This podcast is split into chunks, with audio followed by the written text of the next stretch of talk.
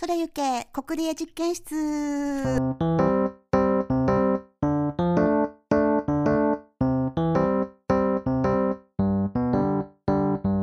国立ラボのラジオ今回2回目なんですけれども皆さんお久しぶりです。あの2回目の緊急事態宣言出ちゃいましたけれどもいかがお過ごしでしょうか？私はあのお正月ボケのままあの緊急事態宣言に陥ってしまったのでぐずぐずぐずぐずお正月気分が抜けない感じになっています。ドミニャンです。前回ですね国立ラボが化学反応を楽しむ実験室みたいになったらいいなコークリエーション一緒に作っていく場所になったらいいなみたいな話をしてたんですけれどもその話を今回ちょっと引き続きやっていけたらいいなと思っています、まあ、国立ラボって、まあ、基本はコワーキングスペースなんですけれども、まあ、コワーキングスペースってまあもともとは作業を一緒に作業をする場所みたいな意味があるんですけど今ではやっぱりサードプレイス第3の居場所みたいな感じで使ってる人が多いのかなと思っています。で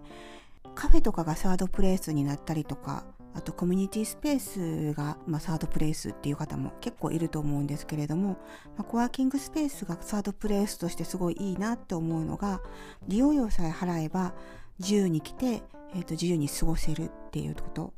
いろんな人が来れるっていうことですよね。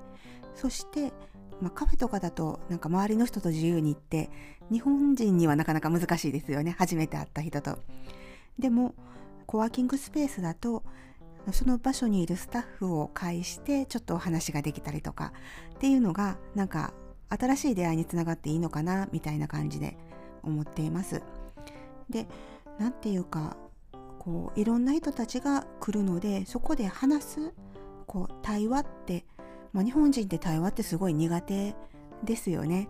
あのこう自分の意見を言ってみたりとか、まあ、天気の話とかそういうものではなくてもうちょっと深い話をするのってなかなか苦手なんですけれどもちょっといくらかテーマがある本があったりとかあの何か仕事のこととかで来てたりとかするのでそういうことで対話をする練習ができるそういう場所になるっていうのがいいところなのかななんて思っています。でコクリエラボって、まあ、コークリエーション競争っていうのを目指しているんですけれどもこれって私いきなりそこに行けるってもともと昔は思ってたんですよねでも実はそれってすっごいハードルが高くって一緒にこう何かを作り出していく手前ではまずいろんな人が一緒に入れる場所っていうのが器みたいなものが必要になってくるのかななんて思っています。まあ、コンテナなんて言い方をする人もいますよね。そういう安心して一緒に入れる場所っていうのに、まあ、国立ラボがまずなることができたらいいのかななんて思っています。でその次の段階がこう一緒に協力して何かをやっていく例えば働く、えー、と何か仕事をするとかえーと、協力していくっていう体験をするっていうのがすごく大事かななんて思っています。なんかあの自分自身の取扱説明書みたいなことをみんななんとなく持ってると思うんですけれどもそれって自分自身が思ってるだけの取扱説明書だとすごく偏ってるんですよね。自分が思っているだけ他の人から見たらちょっと違うとか実はすごく浅かったりとかするで私自身もこの取説っていうのを何度も何度も更新しながら今の自分の取扱説明書を作ってやっている状態なんですけれどもそれをしていくのに誰かと一緒に働いてみる一緒に協力して何かを作ってみるっていうことがすごく重要になるのかななんて思います。働いてみることで自分が本当に得意なこととか苦手なこととかどういう配慮が必要なのかとかこういうことがあったらできるとかこういうことがあるだけですごくしんどくなるとかなんかあの得意とか苦手ってすごくばっくりしてるのがもうちょっと微細に細かく詳細に分かってくると今度例えば自分がどこかで働くとか誰かと協力してやるっていう時に自分のことをうまく説明できるようになるんですよね。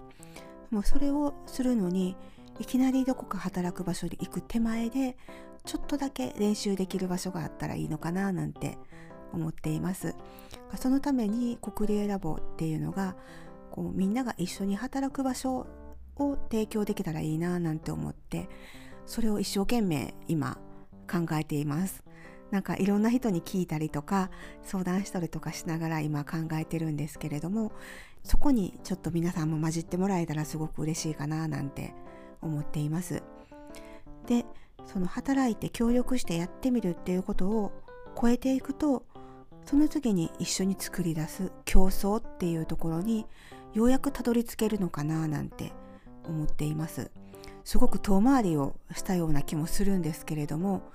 なんかコークリエーションってすごくかっこよくっていろんなことできる人が集まってわーってやったらできるのかななんて多分昔はそんなこと私思ってたんですよね。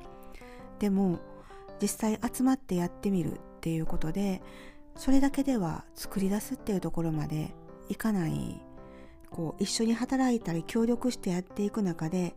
うまくいかない経験失敗したりとかうんスムーズにいかないとかどうやったら理解し合えるんだろうとか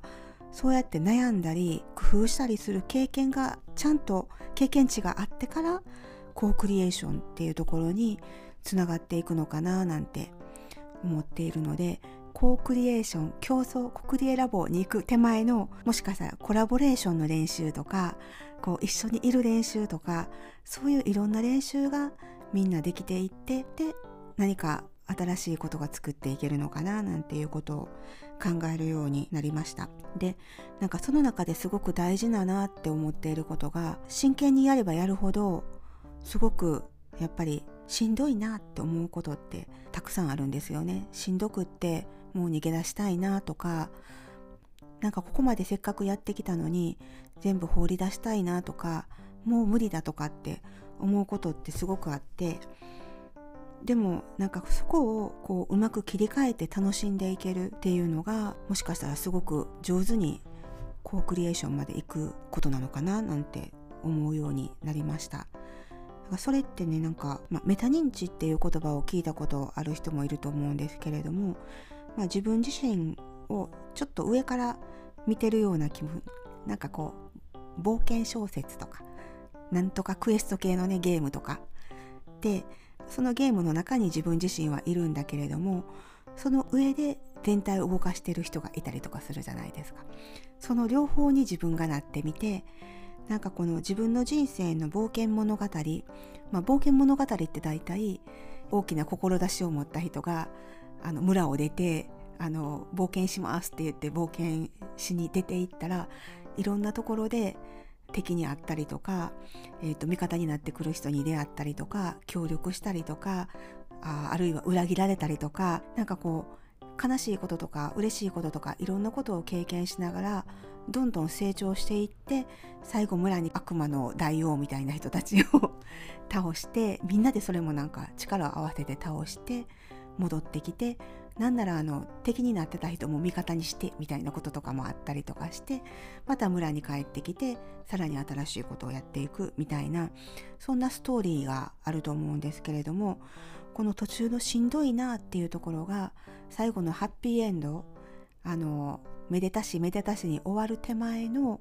いろんなことそのための前哨戦というかネタというか盛り上げるためのいろんなネタだみたいな感じに思えるとなんか今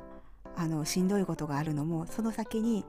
すごく大きなあの実りがあるからその手前のいろんなことなんだって思えてちょっと楽しめるのかななんていうふうにあの思っています。なのでもしかしたらこれから国立ラボに関わってくださる方このとってもしんどい一緒に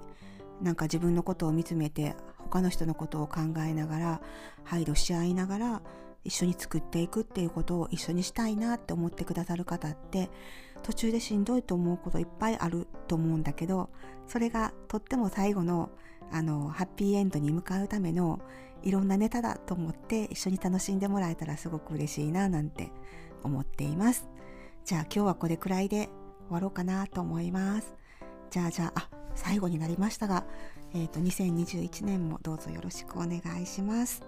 ミーダンでした。